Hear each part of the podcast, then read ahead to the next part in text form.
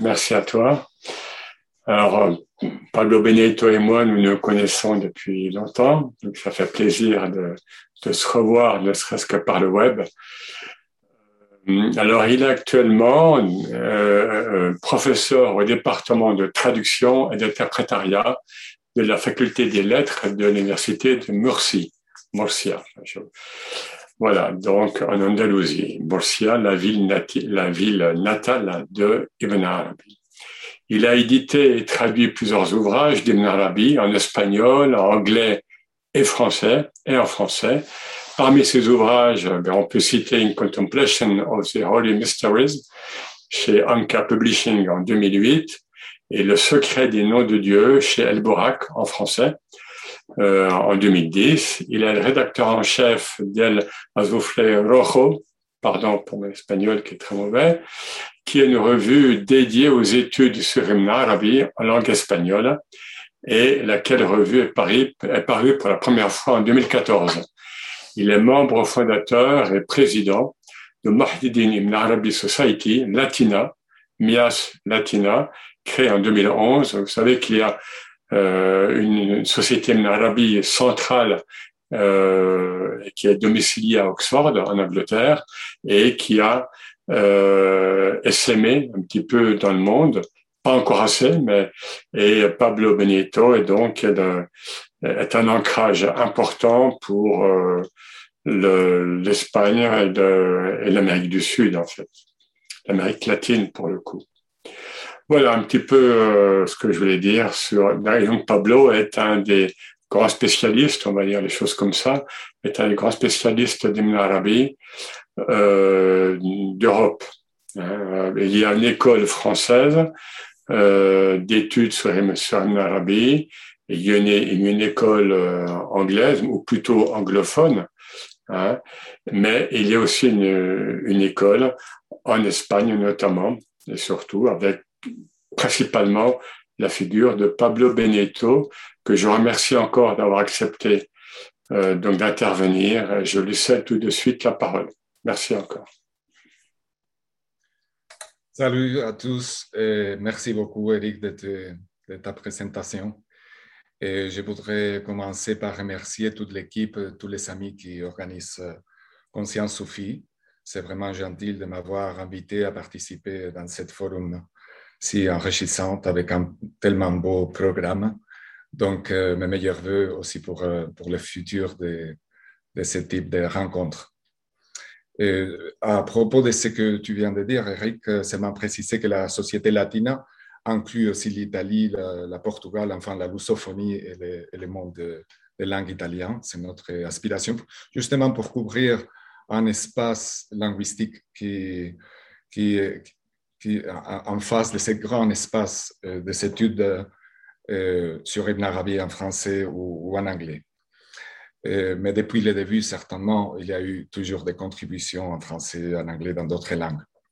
En tout cas, pour pour commencer à proprement parler de cette présentation, dire que, l'intention n'est pas tellement érudite, mais plutôt je voudrais partager euh, des, réflexions personnelles tirées de la lecture d'Ibn Arabi. Et quand même, je dois présumer une certaine familiarité avec ses écrits, avec sa pensée dans l'audience. Donc, j'espère ne pas être difficile, mais au contraire, l'intention est de clarifier certaines approches et perspectives. Notamment, puisque le, forum s'appelle Conscience Soufie, je me suis dit, voilà, serait convenable une réflexion sur la conscience. Et, là, j'ai pensé à cette notion que, que je considère fondamentale de conscience symbolique. Dans notre temps, enfin dans tous les temps, mais, mais on voit ça souvent euh, dans notre entourage.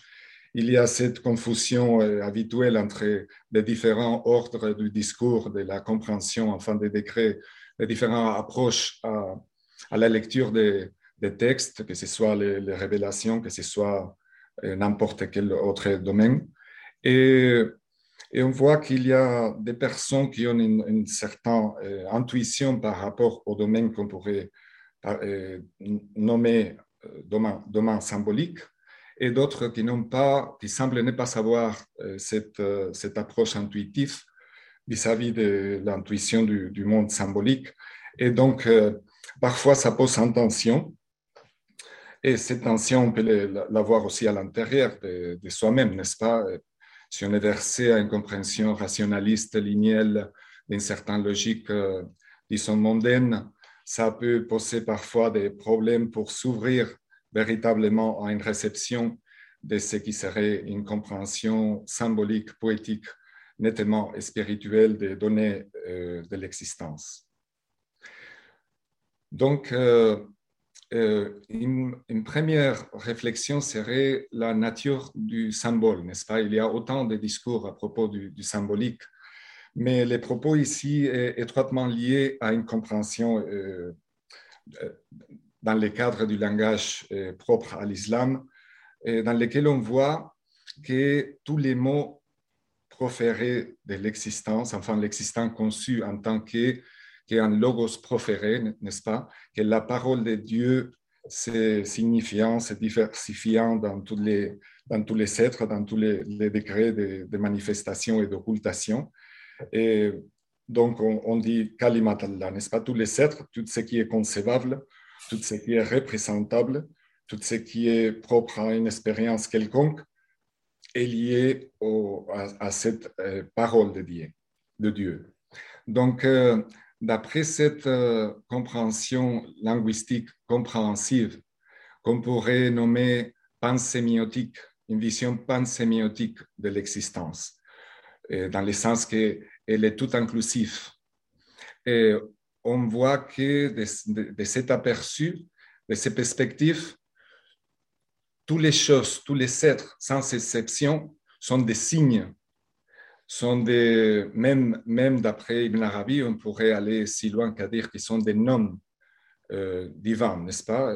On peut voir les, les, phénomènes, les manifestations en tant que les effets des noms divins, mais on peut aussi, euh, d'après la pensée d'Ibn Arabi, dans laquelle les noms divins sont infinis, et on, se rend compte qu'à vrai dire, puisque on est face à face d'une théophanie euh, qui inclut toutes les possibilités de, de, manifestation, donc finalement, ultérieurement, on peut, on peut faire face aux êtres en tant que manifestation des noms divins ça fait penser à ces vers d'Abu Tahiyya qu'Ibn Arabi cite euh, si fréquemment, n'est-ce pas, où il dit que certes, euh, euh, dans, chaque chose, il y a un signe, un signe providentiel, un signe portenteux, aya.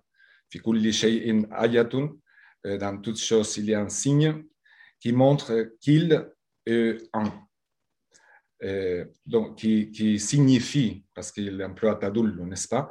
Donc, euh, on peut aussi voir une autre signification parallèle parce que Shai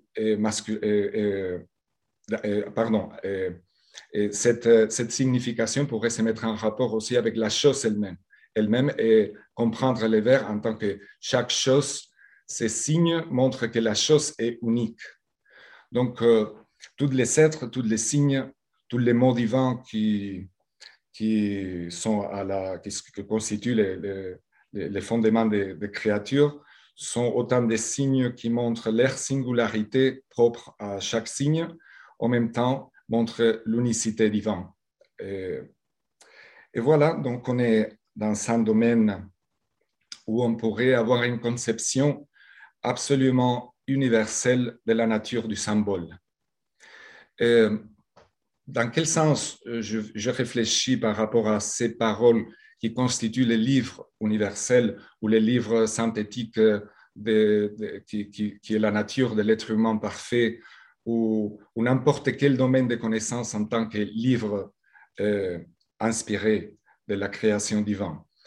dans le sens auquel Ibn Arabi réfléchit sur la nature de la poésie et de tout ce qui est euh, dans les domaines de la parole, dans, l'ordre du kun, dans la présence de, l'ordre divin de, de l'ambre, comme il l'appelle. Donc, euh, tous ces domaines, il va l'identifier avec, avec euh, la poésie. une poésie conçue d'une façon sublime en tant qu'origine et, nature essentielle de toute réalité. Et de ce point de vue, toute parole proférée euh, est euh, directement de nature symbolique. Les symboles conçus en tant que réalité nécessairement polyvalent dans sa façon de signifier soit sa propre singularité, soit l'unicité divine, soit tous les rapports possibles euh, d'interaction avec la multiplicité des êtres. Et donc, euh, de ce point de vue, chaque parole réalité est, est en soi un symbole. L'expérience euh, spirituelle, d'après ce qu'on comprend dans la lecture d'Ibn Arabi, nous porte nécessairement sur cette expérience de l'ambivalence, ou plutôt la polyvalence de chaque symbole, ce qui mène à, la nécessité d'un perspectivisme, d'une fluidité de notre regard, de, notre approche à, concevoir les relations entre les choses et les catégories, pour euh, avoir un mouvement fluide une dynamique de contemplation qui ne va pas se fixer dans une seule perspective du discours et de la nature de chaque symbole, mais qui va considérer cette fluctuation permanente des interactions entre les noms et les êtres. Euh, donc, euh, et ça, va, ça va faire une expérience continuellement renouvelée du sens de l'interprétation. L'Arabie nous porte à, à considérer le fait qu'on ne pourra jamais réaliser la compréhension d'un texte, d'un passage, d'une réalité, d'un état, d'un moment de la même façon, parce que, euh, puisque l'état jali ne se répète pas jamais, pas dans, des moments, pas dans des personnes de la même façon. donc, euh, renouvellement de la, euh, si vous permettez l'hispanisme, de la vivance symbolique nous mène à considérer l'importance d'une approche fluide, d'accord, est très important pour comprendre la nature de la conscience symbolique, de, une, une compréhension de l'art de la contemplation de, en tant qu'encheminement euh, poétique qui nous mène à concevoir le cheminement euh, spirituel, que ce soit au cadre du soufisme, de l'islam euh, ou au cadre de n'importe quelle initiation spirituelle dans, l'expérience humaine euh, d'une façon euh, voilà, symbolique. Donc, euh, permettez-moi de réfléchir à, propos de la figure du poète de ces points de vue. il y a plein de textes sur, la, sur la poésie. Chez Ibn Arabi, il va insister à plusieurs reprises sur l'association de la poésie à, à, trois mots fondamentaux. Il va présenter toujours le caractère synthétique de la poésie, Ishmal. Donc, il va nous dire que la poésie est le domaine de l'Ishmal, et c'est le domaine des symboles, des rumous, et c'est le, domaine des alras, des énigmes. Donc voilà, synthèse, symbole, enfin, le, symbole est lui-même l'expression de la synthèse, et énigme, puisque ça, ça nous, nous, mène à considérer la nature providentielle et mystérieuse à la limite de tout symbole. Donc, euh, si d'un point de vue, on fait la distinction entre ce qui est poétique et symbolique et ce qui ne l'est pas, euh, la perspective qu'on va adopter dans, dans ces partages, c'est de considérer particulièrement les, les caractères universels de la poésie et du symbole. C'est-à-dire que l'une des perspectives qu'Ibn Arabi nous propose dans la démarche de la connaissance, dans ces schémas spirituels qui est par nature symbolique, puisque on peut, on peut même aller de cette perspective universelle, on peut même dire que symbolique vient à signifier spirituel. D'accord euh, De ce point de vue, il n'y a aucune chose, aucun moment, aucun état, aucun aperçu de la conscience, aucune perception qui ne soit, soit pas euh, radicalement signifiante du sens de l'être. Et euh, à, la, disons que finalement, de l'unicité de l'essence.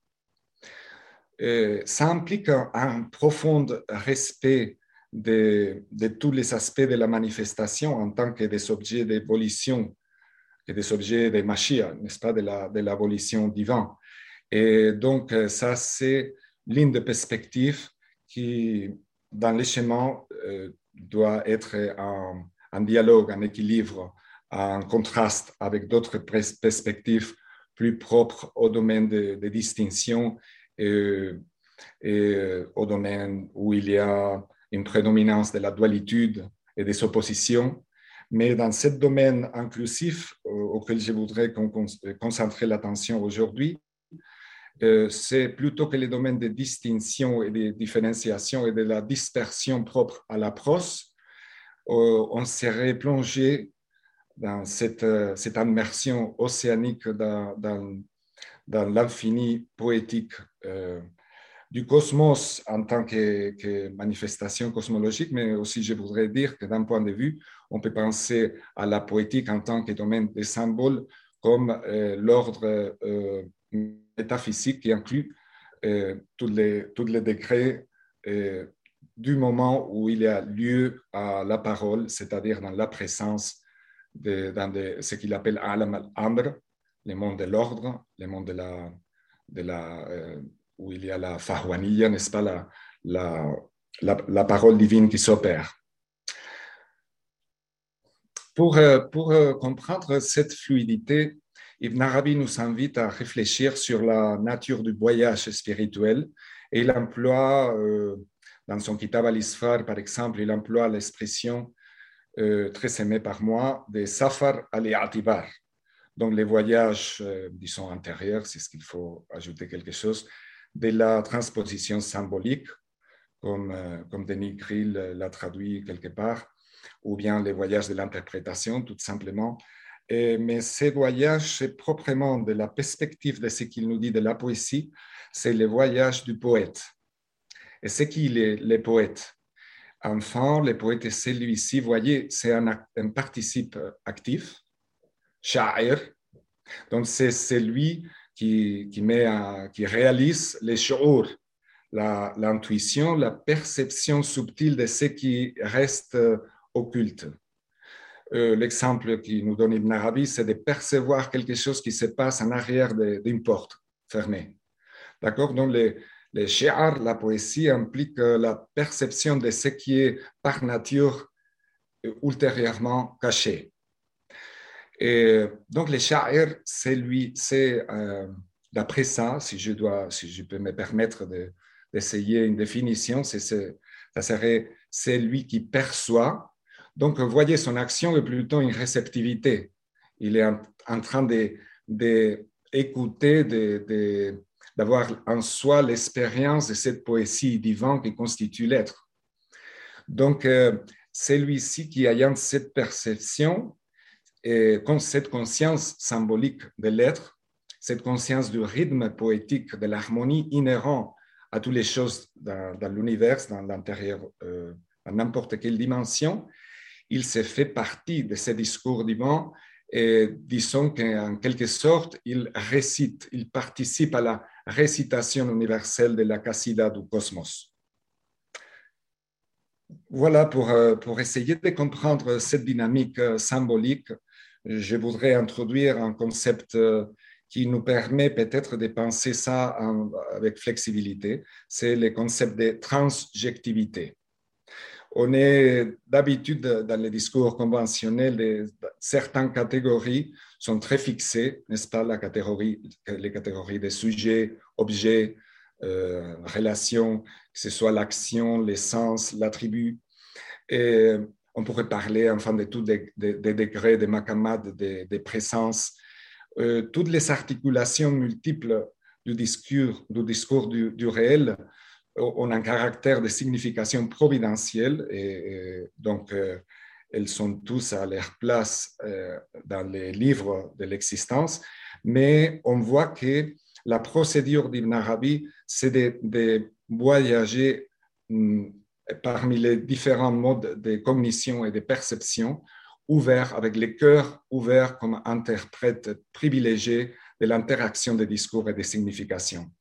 Donc, on voit là que ce qui nous est présenté comme sujet d'une action, par exemple l'être humain en tant que sujet, parfois c'est fait présent autrement en tant qu'objet ou même en tant que lieu de manifestation. Donc, euh, l'être humain euh, qui était sujet d'un coup, il devient un, lieu passif de manifestation, un vide.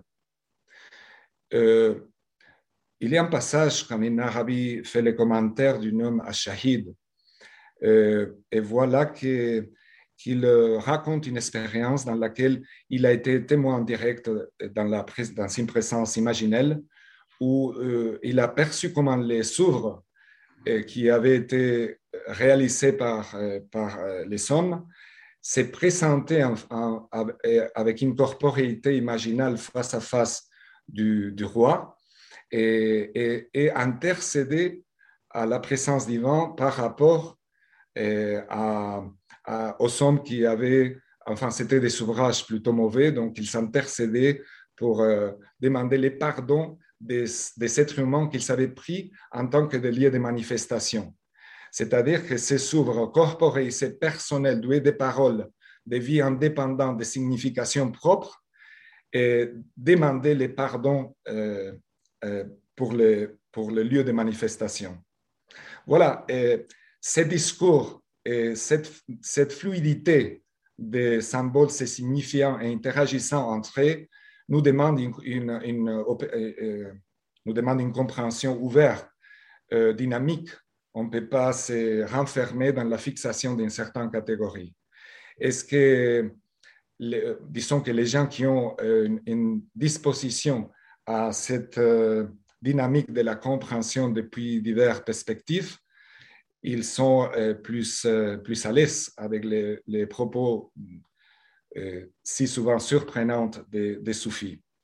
Ibn Arabi, quand il parle dans les Futuhat, dans un chapitre qu'il dédie à la langue des Isharat, il, raconte voilà que chaque science a une langue particulière technique, le système et tout ça, mais la, seule, la langue soufie, par contraste, elle est différente parce que quand les gens qui ont la prédisposition à se familiariser s'approchent des cercles des soufis, ils sont tout de suite une expérience de compréhension directe. Ils n'ont pas besoin d'études d'un apprentissage conventionnel, mais il y a immédiatement une, résonance, une appréhension de ces langues parce que ça, ça, leur parle directement dans leur intérieur, n'est-ce pas? Donc, euh, voyez, une langue tout à fait différente qui nous mène à, réfléchir sur cette prédisposition.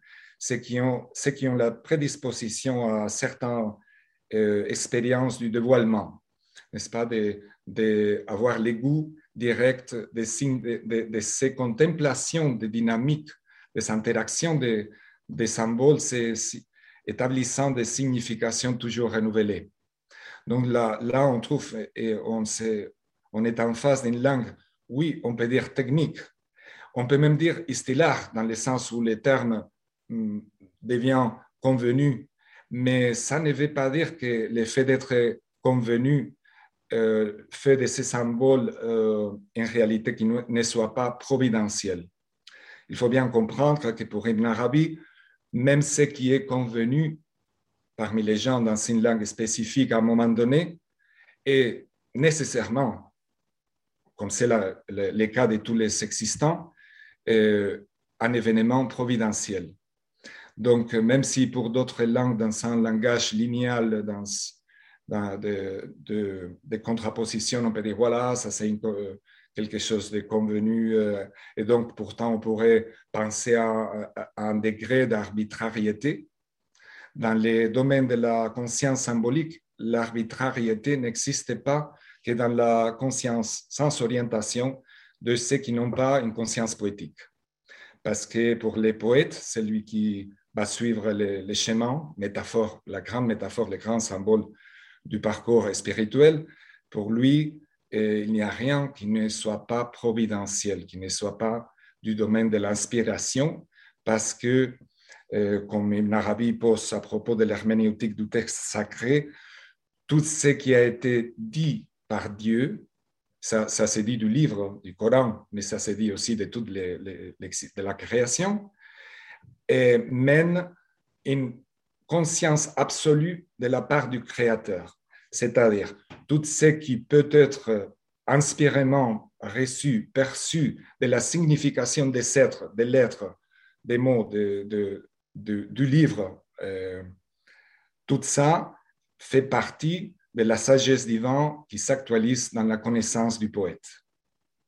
Donc voilà, une, vision supérieure, sublime de, de, la poésie. Je ne peux pas penser à notre penseur qui, aurait, qui nous aurait mis face à face d'une conception si inclusive, si puissante de l'auteur de la poésie en tant que, que langage inclusif.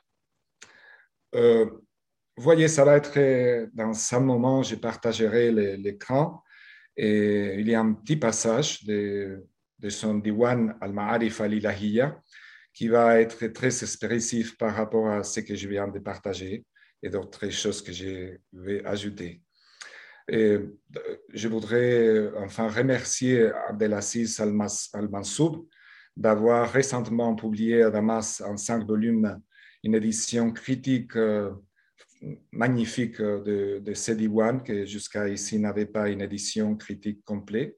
Enfin, on a aussi en cours l'édition de, de, Ben Arfa euh, euh, du Maroc, qui, qui, est aussi une, une, édition très valable, mais pas si, mais pas si critique que celle de, de Mansoub, qui est vraiment, euh, ça nous met face à face dans notre, dans notre moment vis-à-vis de la, la, compréhension de la poésie d'Ibn Arabi et des dimensions de ce qu'il a fait en tant que poète, je voudrais profiter pour faire une réflexion d'Ibn Arabi en tant que poète, en tant que d'un point de vue un peu plus, conventionnel.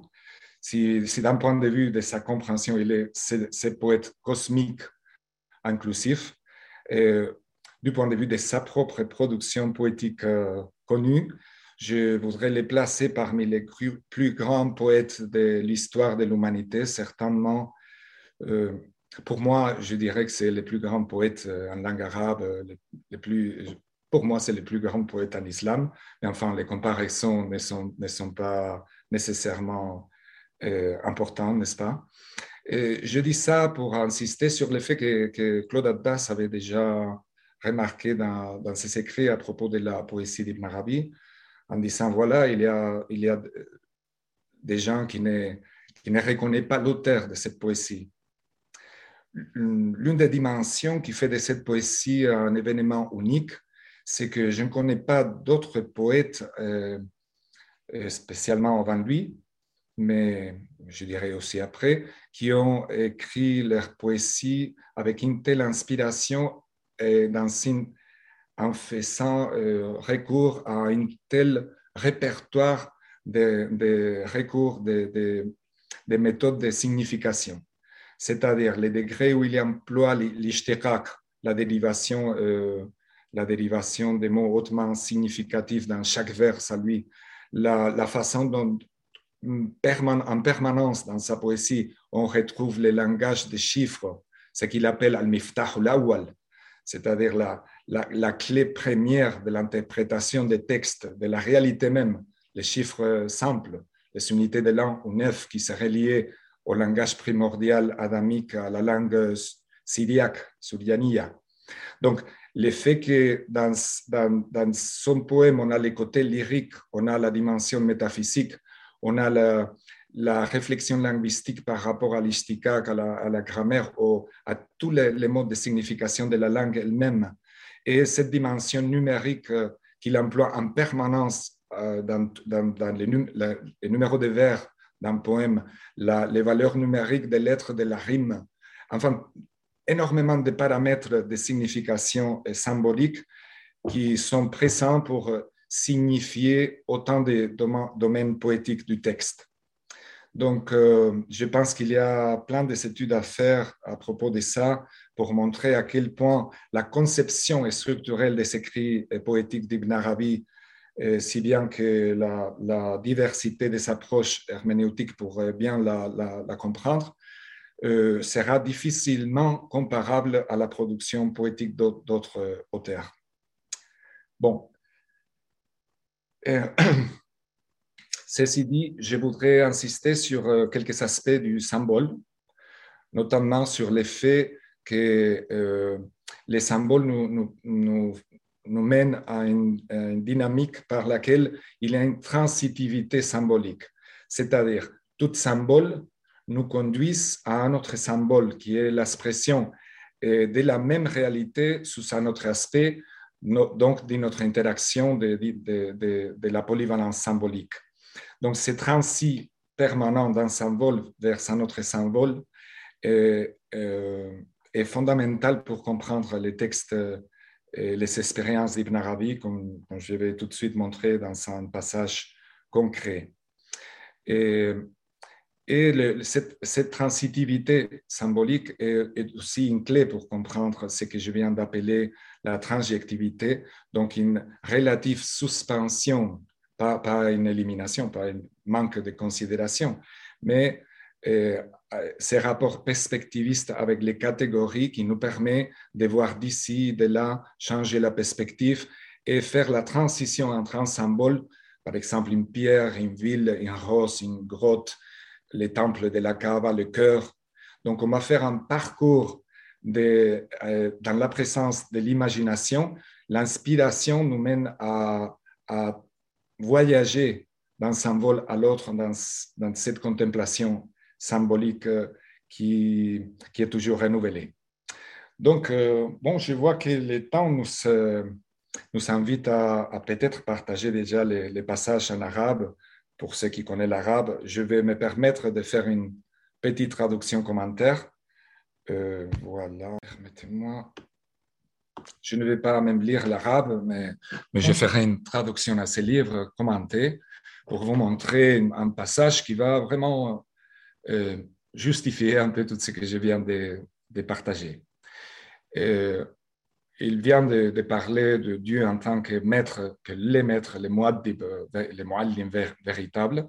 Il, nous dit, et parmi les les plus grands trésors que j'ai reçus de lui euh, en mode, à travers lui, en mode de, données inspirées, providentielles, je me permettrai d'ajouter ma wahib, c'était la, la vivance, l'expérience dans laquelle j'ai été marié avec les lettres de l'alphabet. On, peut comprendre qu'il a été euh, marié avec toutes les lettres, n'est-ce pas? C'était l'expérience à Vougie. Et avec tous les astres de, ces sphères, les Kawakib. Et, à un moment donné, il m'a été fait euh, écouter. Il m'a fait écouter Sarif al-Aklam, c'est-à-dire les grincements des calams, les bruits qui font les, les qui sont en train d'inscrire la destinée de tous les êtres, n'est-ce pas? Donc voilà une pluralité de, de qui, qui produisait ces grincements. Et il a eu cette audition dans sa poitrine, Fisadri, euh, dans son intérieur. Donc on peut penser Sadra, ce qui apparaît, mais, c'est vraiment à l'intérieur du cœur qui est devenu aussi le firmament, le, ou les sphères ou toutes les lettres de l'alphabet, enfin, ce cœur qui, contient euh, l'univers, n'est-ce pas? Et, voilà que dans cette audition, il a écouté des salhan, des, musiques, des mélodies, on pourrait même dire des chansons. Donc, il y avait une musique qu'il a, écoutée, produite par les calams. Et cette musique s'articulait dans des compas, dans des rythmes binaire et ternaire, on peut dire, s'articuler dans, dans, des temps, euh, deux temps, trois temps, euh, selon ce qui était requis et demandé par euh, nécessaire quand il fallait augmenter ou diminuer, il faut croître ou décroître la musique. Donc, voyez cette dynamique d'articulation de cette musique cosmique à son intérieur, qui est l'effet aussi est lié à ces mariages avec la totalité des lettres et des astres, donc de, tous les prototypes de la, de création et de l'existenciation de, de, la parole proférée.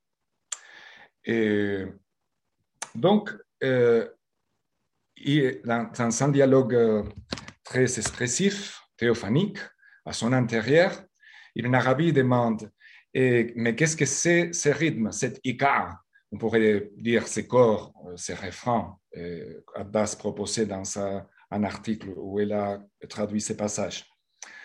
Euh, donc, qu'est-ce que c'est ce, rythme, cette musique, on pourrait dire aussi? Et il, il me fut répondu c'est l'audition. On pourrait dire l'audition poétique pour comprendre les passages. On peut aussi dire les concerts spirituels. Euh, on, va voir comment, Ibn Arabi fait la transition tout de suite du sama directement à la poésie. Parce qu'il il dit, et je dis, mais qu'est-ce que j'ai à faire avec euh, la poésie? Quel est mon rapport avec la poésie? Ma li wa quel est, quel est, mon rapport avec Asher Donc, on voit bien que Asama, l'audition, est devenue, dans les passages par transitivité symbolique, la poésie elle-même. La poésie, rappelons-nous, entend que euh, réception de la, de la poésie divine, n'est-ce pas, que, que, perception directe de, du domaine de l'occultation.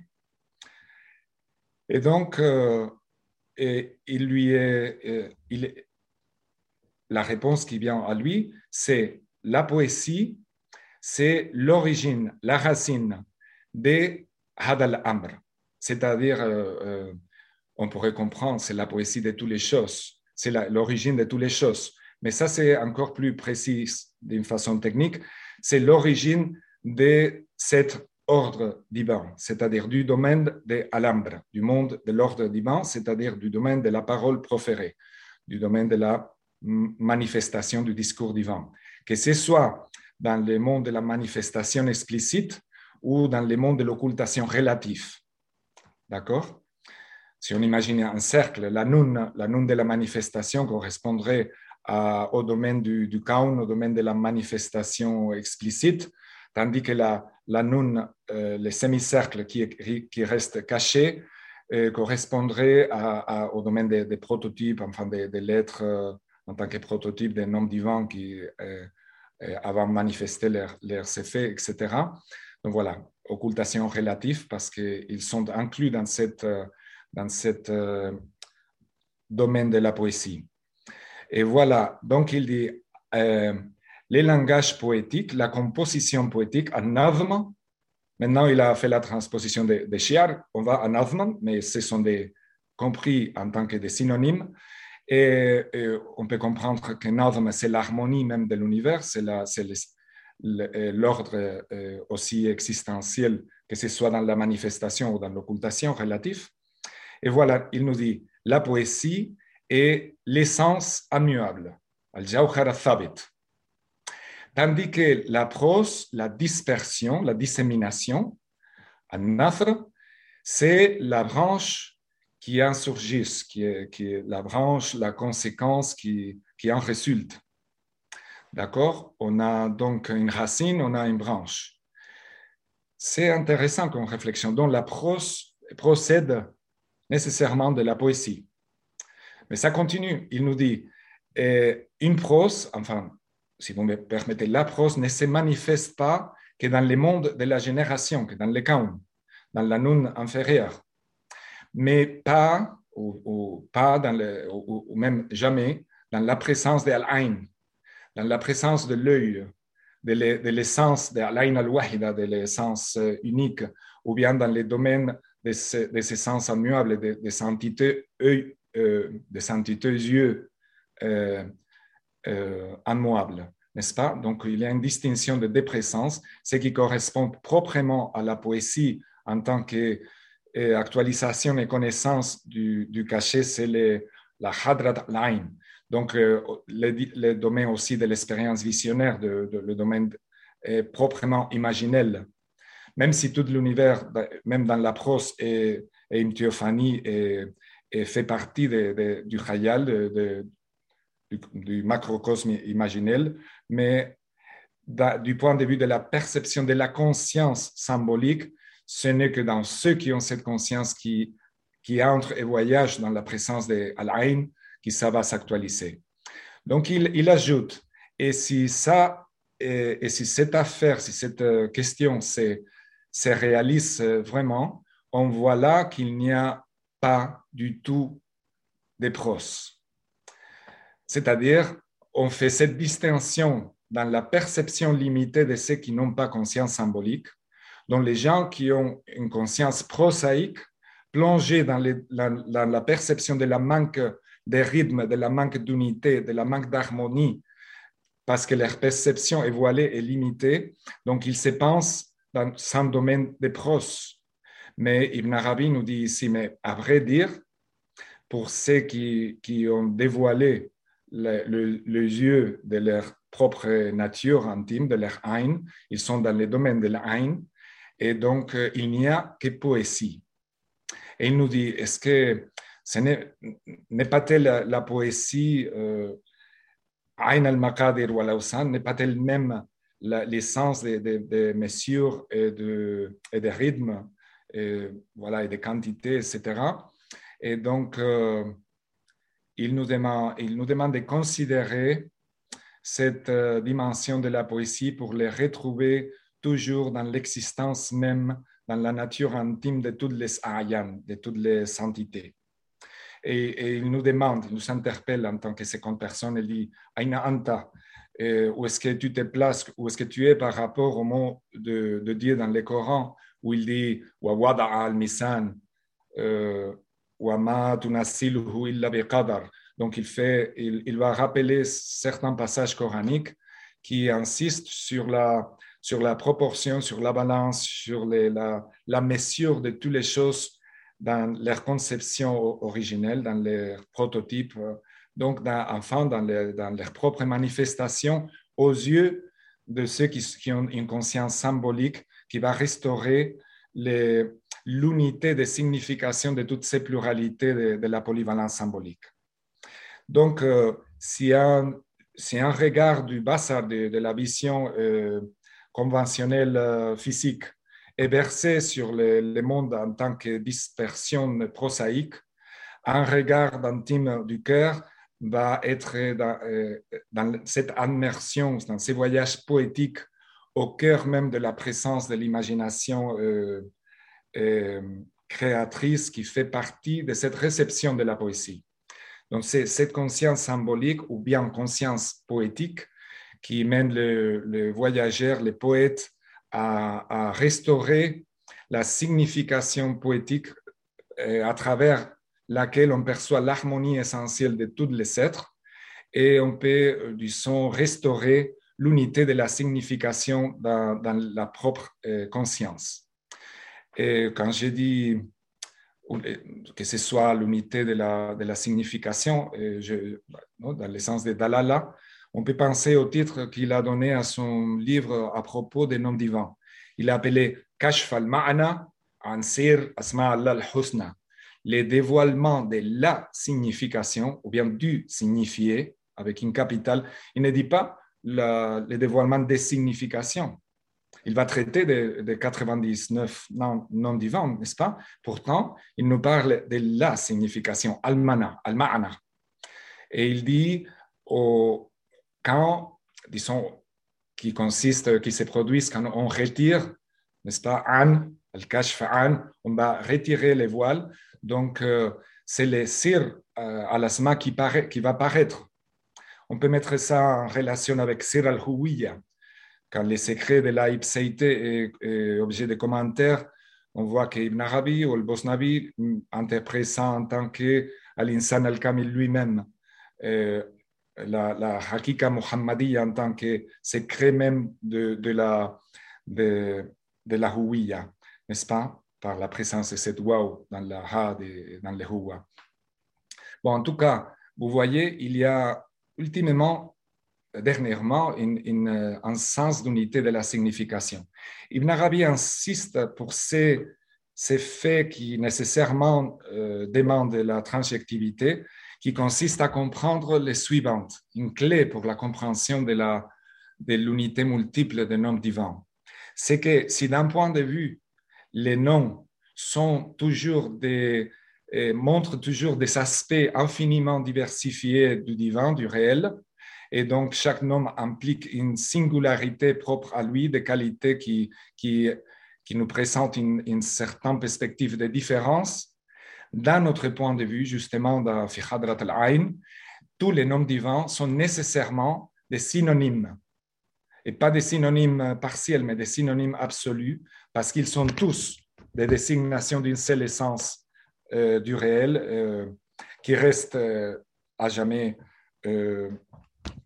occulte dans les, dans des domaines de son, du, mystère absolu, mais qui se, manifeste théophaniquement dans toute cette pluralité de noms. Donc, ces double regard par lesquels on voit la diversité de, de ces faits de noms qui constituent des harmonies, des, toiles d'araignée, des, bâtiments formidables, des, ces structures, des géométries, tous les patrons et, les façons, les analogies qui nous permettent d'avoir une expérience cognitive de la diversité. Mais là, on peut s'arrêter à une diversité prosaïque et ne pas avoir une expérience vraiment poétique, une conscience vraiment symbolique de la réalité, ou bien on peut aller au-delà et par la synthèse par la, par la vivance de cette nature hum, unificatrice du symbole faire les voyages vers la signification unitive ultime par laquelle tous les noms, tous les éléments du poème, tous les poèmes, l'univers entier, tous les temps concevables signifient, al-ma'ana signifie euh, la réalité en tant que, en tant que origine euh, première et, finale de, toutes les manifestations. Et voilà, on peut s'arrêter là. Merci. C'était un peu, un peu long, je m'excuse, mais je pense qu'on a quand même euh, du temps pour, euh, pour le partage des Merci. Merci, merci infiniment pour ce très généreux contribution et intervention sur, le symbole. Euh, alors, on, avait euh, proposé à nos, membres de poser des questions à l'avance par mail et donc on en a reçu quelques-uns. On va peut-être euh, commencer par là, le temps que les participants digèrent tout ça et réfléchissent un petit peu aux, premières questions. donc, peut-être pour commencer, alors bizarrement, c'est justement, ça concerne la fin de votre contribution, c'était au sujet des, des noms divins. Parce que justement, vous avez écrit un livre sur euh, les noms divins euh, selon mm. l'Arabie, hein, et euh, on se posait la question de la place des noms divins dans cette conscience symbolique. est-ce, que, est-ce que chacun a une signification particulière? Est-ce que vous pouvez donner un exemple précis? Par exemple, Yanour, qu'est-ce que ça, ça symbolise?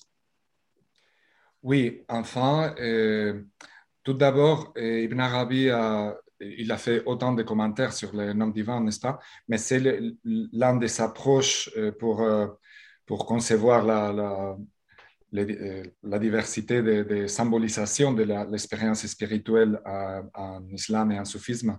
C'est que si d'un point de vue, les, les, noms signifient la diversité des possibilités du, divin, et, il, les traite toujours en tant que relation. D'accord? Les noms c'est qu'on soit en tant que nisab, relation. Donc, parce qu'il y a toujours cette, euh, précisément, il y a ce rapport de transjectivité, donc quelque chose en rapport avec, n'est-ce pas? Et c'est ce, ces rapports de l'un avec, euh, avec l'ordre de la diversité et, et, la pluralité qui fait que toute manifestation procède à partir de, de cette manifestation, de ces faits, des relations non manifestées qui finalement sont toujours euh, des noms du réel lui-même, euh, qui n'est pas autre que lui, n'est-ce pas?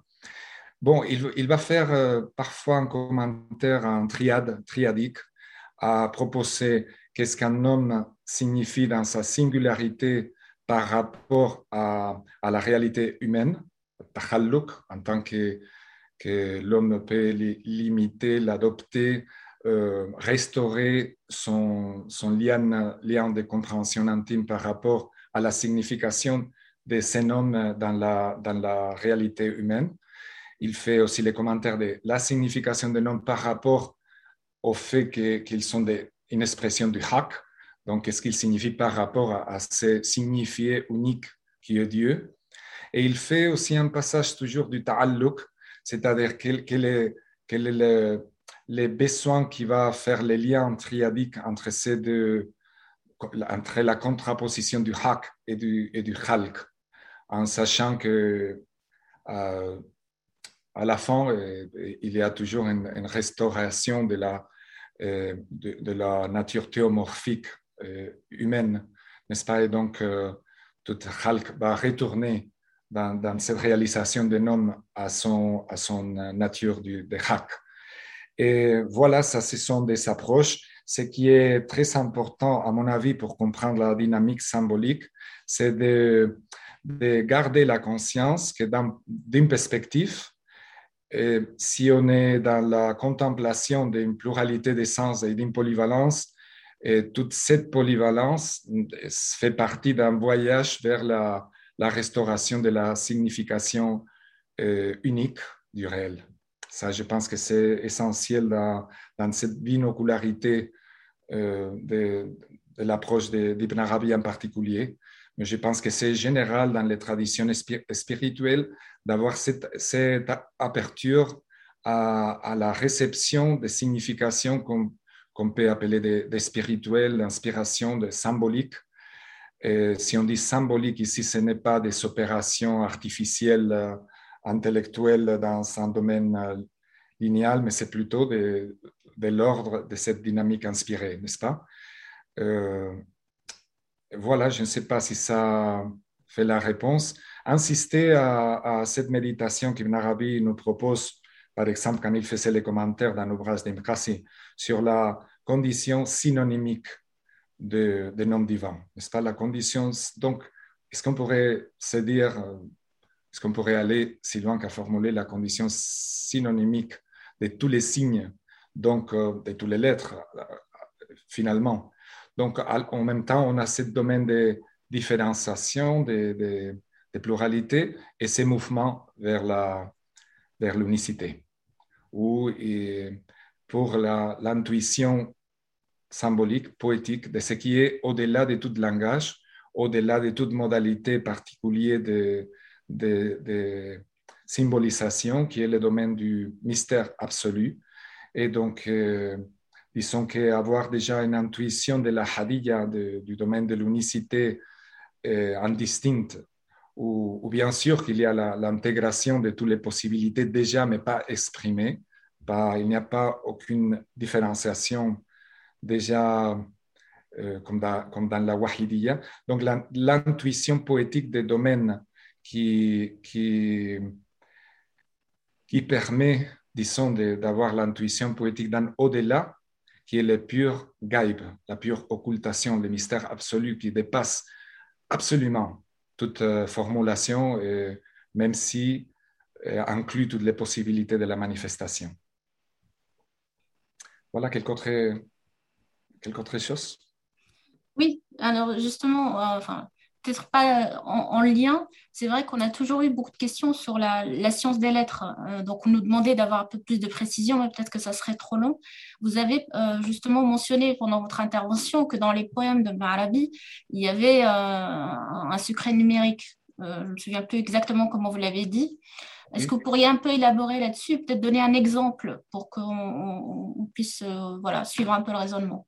Oui, oui, oui, plutôt que, enfin, à part des exemples, je peux donner des, paramètres que je peux général, à présent généraliser. Parce qu'il y a eu, par exemple, les travaux d'Abdelbaki Miftah, qui récemment, dans les derniers décades, nous ont montré les dimensions de, ces langues, de, chiffres, des nombres et des, lettres, le, enfin des domaines assez inconnus dans l'écriture d'Ibn Arabi. C'est ce type d'approche paradoxalement et habituellement euh, pas bien entendu, même négligé, ou même euh, il est traité avec un certain mépris, comme si c'était une approche un peu, comment dire, euh, un peu naïf, ou si c'était une approche secondaire, ou s'il n'avait pas une place centrale dans l'œuvre d'Ibn Arabi en particulier. Tout par contre, je suis sans condition, je pense, au moins pour moi, est très clair, d'aborder les ouvrages de, de, des auteurs qui se sont inspirés d'Ibn Arabi et de lui en particulier implique nécessairement de s'impliquer plus sérieusement aux dimensions de la science des lettres et de la science des, nombres, parce que ce sont des, aspects fondamentaux, permanemment signifiants dans ces ouvrages.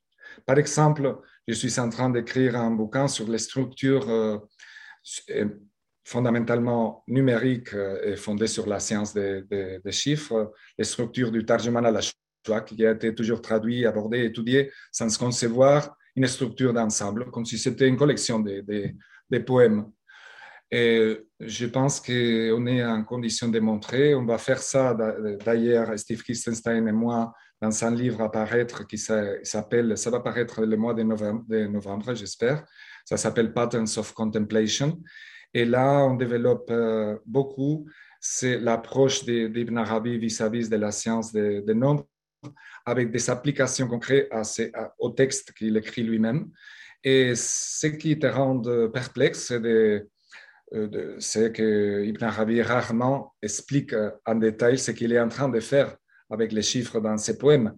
Mais certainement, s'il a commencé les, les avec un tel chapitre euh, herméneutique à parler de la science des lettres et des chiffres avec une telle intensité, une telle centralité, c'est avec une cause, c'est pas par hasard, c'est pas une chose de secondaire, c'est fondamental. Il appelle ces sciences l'al-miftah al Justement, la science de, connaître les significations et opérer, percevoir les significations providentielles euh, en rapport avec l'an jusqu'au neuf.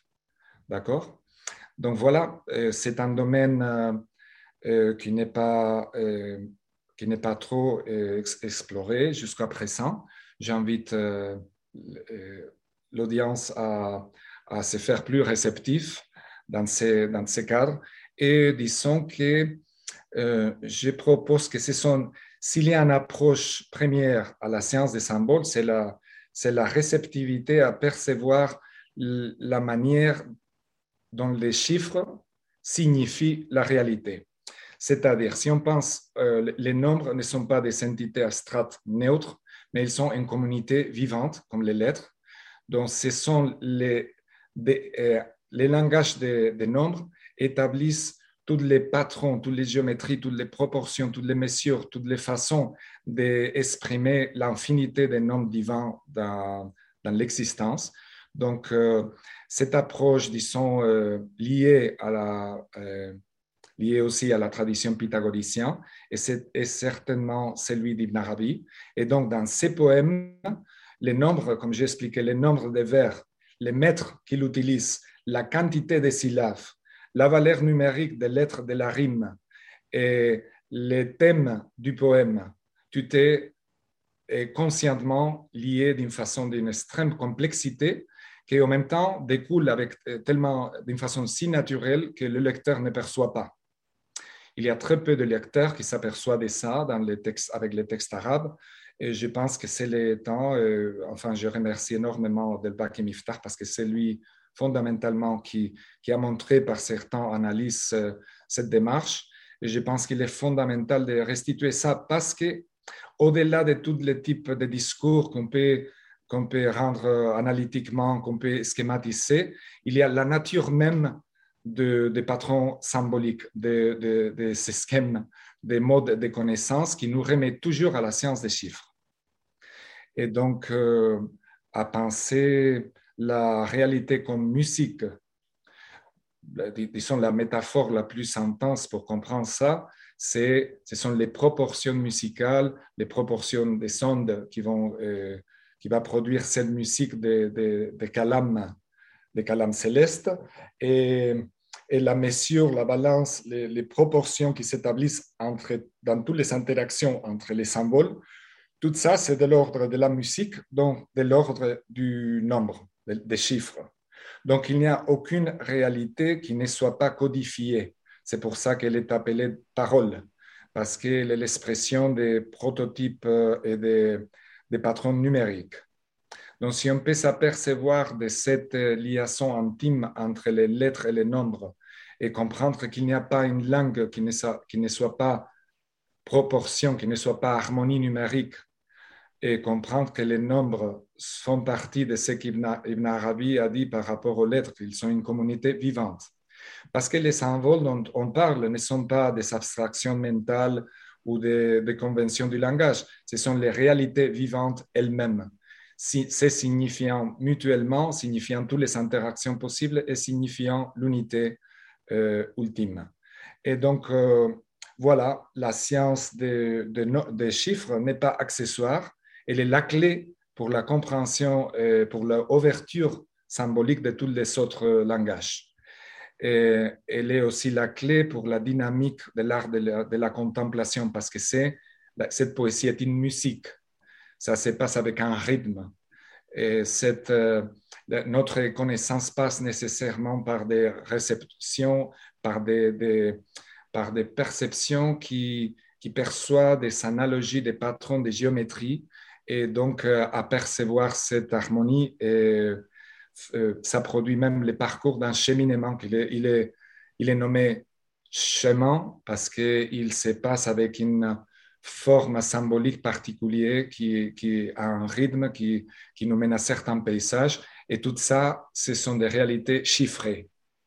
Donc, c'est pas, disons que cette façon de comprendre l'ésotérisme est tout à fait éloignée de penser que l'ésotérisme est, est, une sorte d'obscurantisme nécessaire. Voilà pourquoi faire le discours difficile, obscur, pourquoi mettre des symboles qui ne sont pas immédiatement compréhensibles pour tout le monde, pourquoi ne pas s'en parler clairement et laisser ça tellement disséminé, occulte dans les textes. Pourquoi faire tout ça? Bon, ça, ça fait partie même de l'interlocution dans l'art de la, de la conscience symbolique. Et ce n'est pas une chose négligeable, mais c'est l'essence du discours de conscience symbolique d'Ibn Arabi, à mon avis. Peut-être juste une précision. Euh, euh, comme vous dites qu'il y a, euh, un espèce de patron numérique dans les, dans les poésies d'Ibn Arabi, est-ce que c'est un patron qui se répète ou est-ce que vous trouvez trace, comme dans la musique, parce que vous parliez de musique, de séries arithmétiques comme les séries de Bernoulli? Bon, je pourrais vous donner des exemples extraordinaires. Euh, dans le livre Patterns of Contemplation, on, a fourni pas mal d'exemples. On a travaillé sur des structures qu'on appelle les structures kaléidoscopiques du texte, parce qu'un texte mène plusieurs structures, euh, euh, disons, en même temps, n'est-ce pas, dans différents niveaux. Mais je vous donne un exemple. Dans les poèmes sur les lettres qu'Ibn Arabi a écrit au début, de, dans le chapitre où il explique la science des lettres, les lettres ont une valeur numérique. Il a privilégié les, valeurs numériques du système euh, occidental, de ce qu'il appelle le système du, genre du secret, qu'il emploie le plus souvent. Et, là, il, a privilégié aussi les systèmes mineurs, par contre, à ce qui, qui qui est plus répandu, de considérer plus hautement le, système majeur, qui est aussi certainement considéré et absolument euh, important. Mais euh, là, il va travailler, il va écrire quelques vers sur une lettre. Donc, la valeur de cette lettre, la valeur immédiate dans l'abjad, dans le système euh, alphanumérique, mais aussi la valeur numérique du nom de cette lettre. C'est-à-dire, si on fait la valeur de chaque lettre du nom de la lettre ensemble. Tous les deux valeurs numériques vont se refléter dans la quantité de vers et surtout dans la valeur numérique des lettres de la rime. Et ça, ce n'est pas un cas de cas, ça c'est tout le temps. Et dans de différentes façons, bien sûr, pas tout poème euh, porte tous les, tous les modes de signification, mais il y a des fois où les modes d'interaction entre les significations numériques sont tellement explicites, tellement intenses, que ça, ça te rend perplexe à penser, mais comment est-ce que c'est possible? Et voilà, pour, euh, disons, pour démontrer ça, ça, ça, il faudrait avoir des textes et, vous montrer. C'est-à-dire, il y, il y aura une valeur de chaque lettre de la rime, de l'ensemble, et à mettre toutes ces significations, ça toutes ces valeurs numériques sont directement en rapport avec les contenus des, significations euh, explicitées par le discours euh, explicite, n'est-ce pas? Donc, ce n'est pas peut-être le moment de s'étendre sur, sur ça. Pour le moment, je vous renvoie à ce livre Patterns of Contemplation. Euh, mais je pense qu'avec le temps, les chercheurs qui, qui, qui, sont, qui nous sommes dans ce domaine, on va petit à petit euh, offrir plus et plus d'exemples de, l'importance de cette dimension du discours et de l'herméneutique d'Ibn Arabi par rapport à la science des lettres et des chiffres. Hmm. Ce ne sont, pas, ce sont pas des usages occasionnels ici et là, c'est tous les temps. Il prend cette dimension de la signification des mots tous les temps. Et il, faut, il est absolument important de comprendre que pour un, euh, un écrivain arabe versé dans les significations des lettres, comme nous sommes versés par exemple dans la signification des de numéros romans, on voit une X, on voit une L, une M, ce sont des lettres, mais on voit des chiffres. Mais on voit des, chiffres tout de suite. On ne fait pas un grand effort, ah, mais voilà, c'est une M, c'est une L. Non, les lettres immédiatement signifient des chiffres je dirais plus, elles sont d'abord des chiffres. Et donc, euh, cette naturalité du rapport de la valeur numérique des mots, c'est une dimension musicale, poétique, au, lien, si vous voulez, pour une compréhension générale, pythagorique, qui est fondamentale. Ce n'est pas accessoire, ce n'est pas occasionnel, c'est fondamental. Et c'est là en permanence. Ça constitue toutes les structures des Futuhat et les structures générales des ouvrages d'Ibn Arabi, mais de chaque poème, mais de chaque texte a toujours une conception aussi numérique au fond. Et ça, on le sait de plus en plus aux études akbariennes, devient une dimension très importante. La difficulté à noter ça, c'est le fait de ne pas savoir des repères de comparaison avec d'autres auteurs à telle intensité symbolique.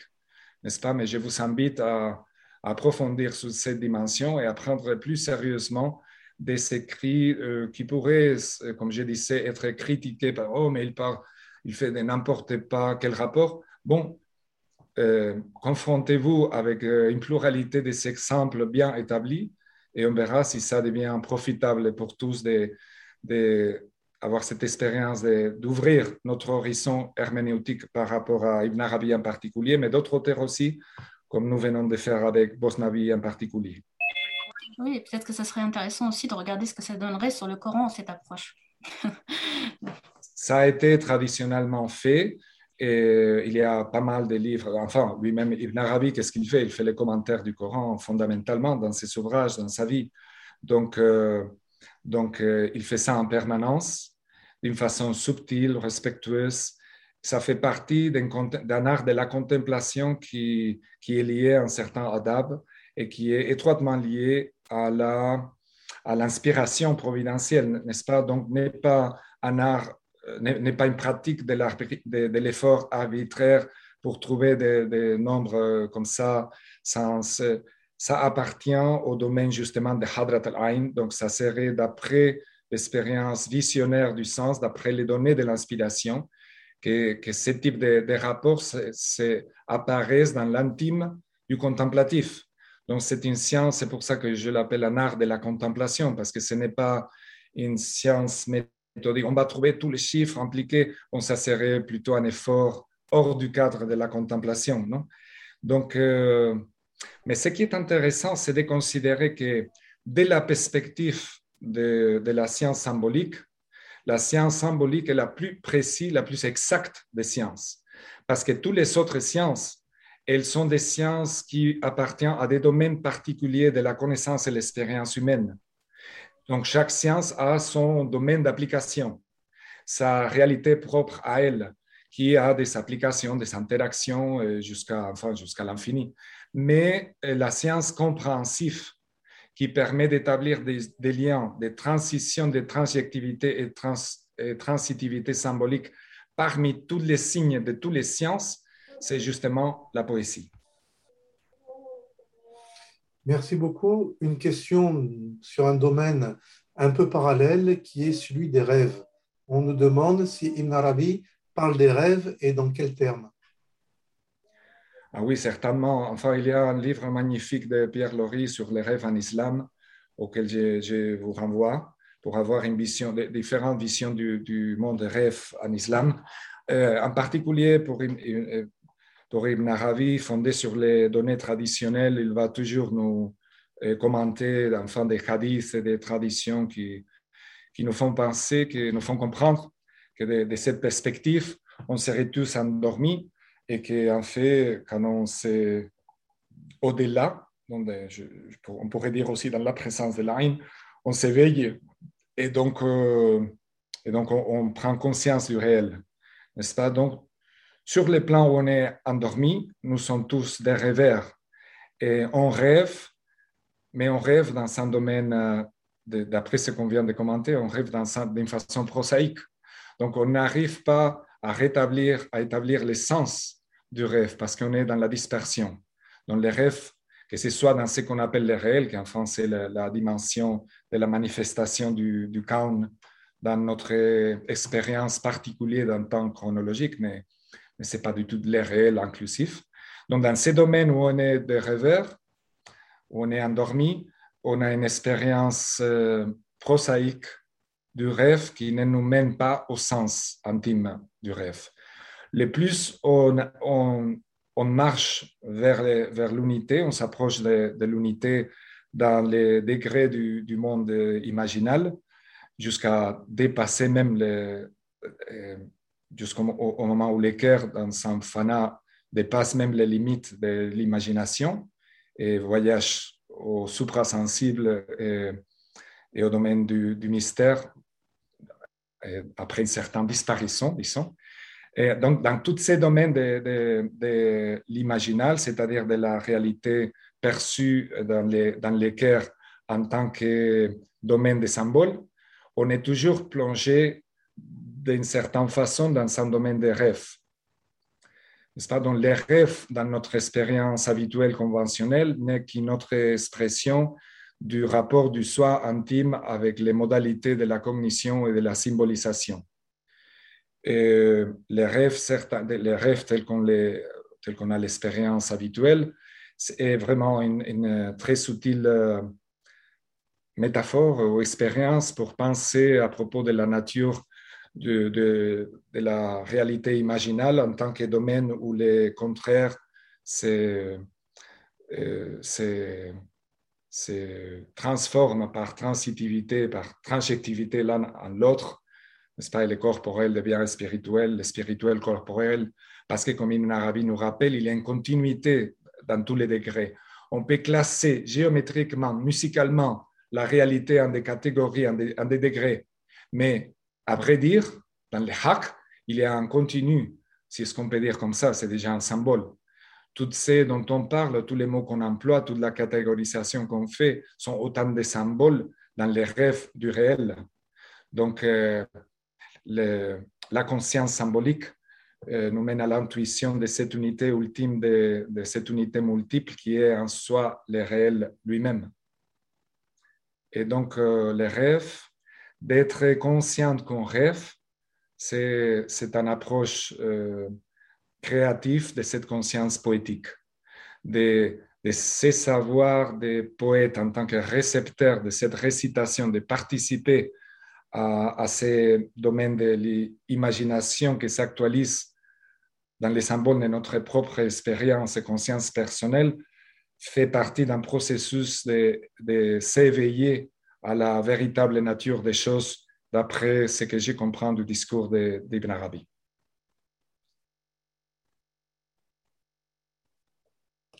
Oui, merci beaucoup, euh, professeur Benito. Eric, je crois que tu avais une question euh, toi-même.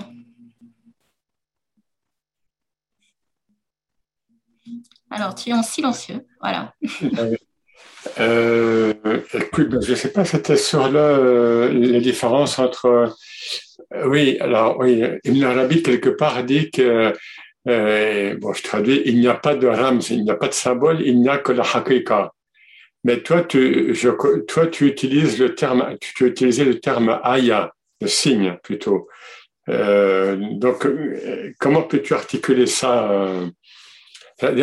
euh, tout, tout, est réel euh, immédiatement, quoi, en fait.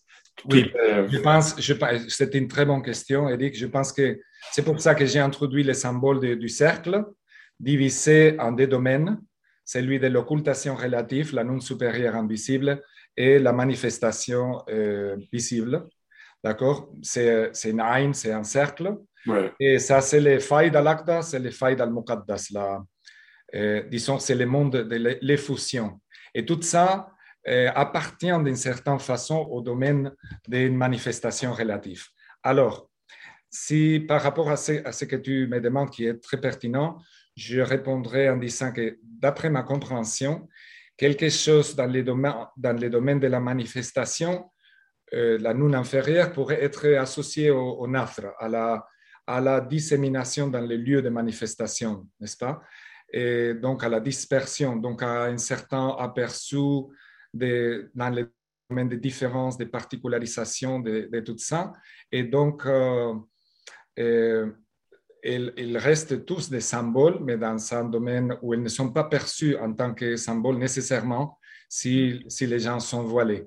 Dans l'autre domaine, c'est déjà le domaine des ayats, c'est le domaine des prototypes, c'est le domaine des noms. Donc, euh, ça, c'est le domaine proprement des symboles, des rumus et des ayats, mais par rapport à tous ces cercles de l'effusion même si ce domaine de, de, relative, on l'appelle al-hakika, on pourrait aussi dire par rapport à al-gaib al-mutlaq, par rapport à l'absolue occultation, au domaine de la réalité essentielle, si on fait référence à la nature intime de, de réalité en tant que hakika, comme tu viens de faire, on pourrait dire que si le symbole est associé à l'ambivalence du monde de l'imagination, de alam al-khayal, à vrai dire, cet alam al-khayal n'est pas qu'une réflexion, qu'un reflet dans le miroir du, du réel. Donc, mhm. euh, il, tous les, mondes, tous les mondes de la manifestation, n'importe dans quel degré, étant un reflet, euh, n'est pas la hakika du hak elle-même. Et donc, c'est cet effet des miroirs. C'est si on parle de la hakika, de la pure hakika, ce qui est un symbole, parce qu'on est dans le domaine du langage et on parle de, l'imagination. Donc voilà, les, symboles n'existaient pas vraiment qu'en tant que reflet de leur hakika, de leur fondement divin, de leur, mhm. support divin originel, non manifesté, non même pas formulé, non même pas produit en tant que symbole différencié. En même temps, si on parle par rapport aux manifestations concrètes, on dirait qu'ils n'existaient pas, qu'ils ne sont que les reflets des symboles dans le domaine de l'imagination. Donc, ce sont des, des, termes qui peuvent se rendre dans plusieurs niveaux, dans plusieurs degrés. Et ce que tu viens d'affirmer, à mon avis, d'après Ibn Arabi, serait tout à fait vrai. Il n'y a que des hakika. Hmm. Il n'y a que la hakika. Les restes sont des degrés successifs de, disons, des, des miroirs qui, qui, vont produire dans notre perception autant de reflets des niveaux successifs de cette euh, dissémination, de, de, de cette euh, dérivation mm. dans, dans, la prose ou, bien dans la réception singulière de la poésie. Est-ce que j'ai répondu à ta question un peu, Eric? Est en... Oui, oui, oui, oui.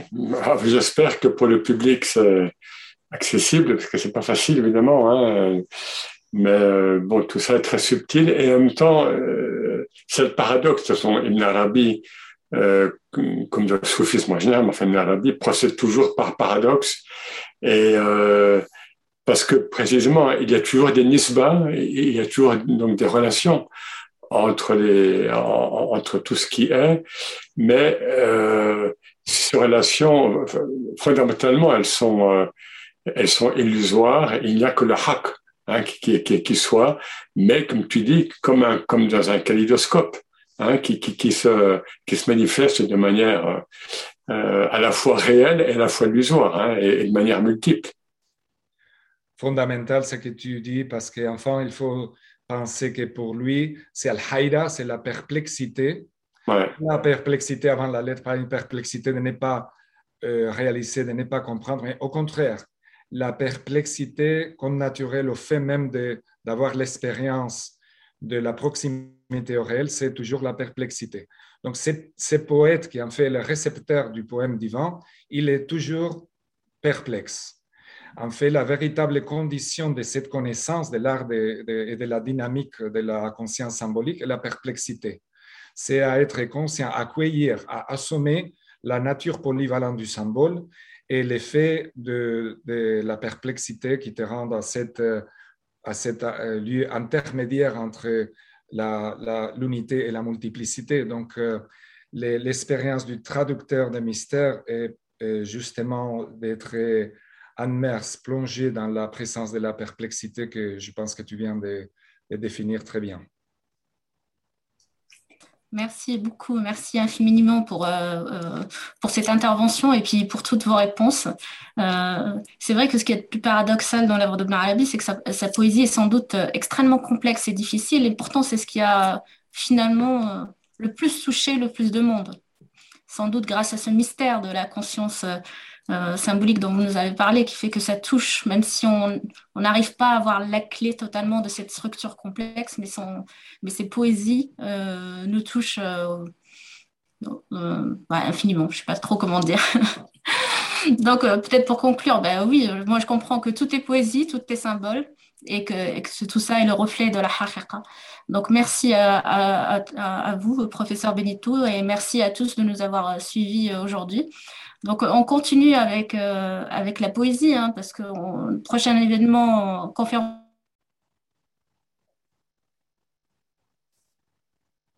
Et ensuite, on enchaîne sur Al-Hallaj, euh, autre grand poète, donc euh, en novembre. Donc, sur ce, bah, je vous souhaite à tous une excellente soirée. Je vous remercie et, et fi amanillah.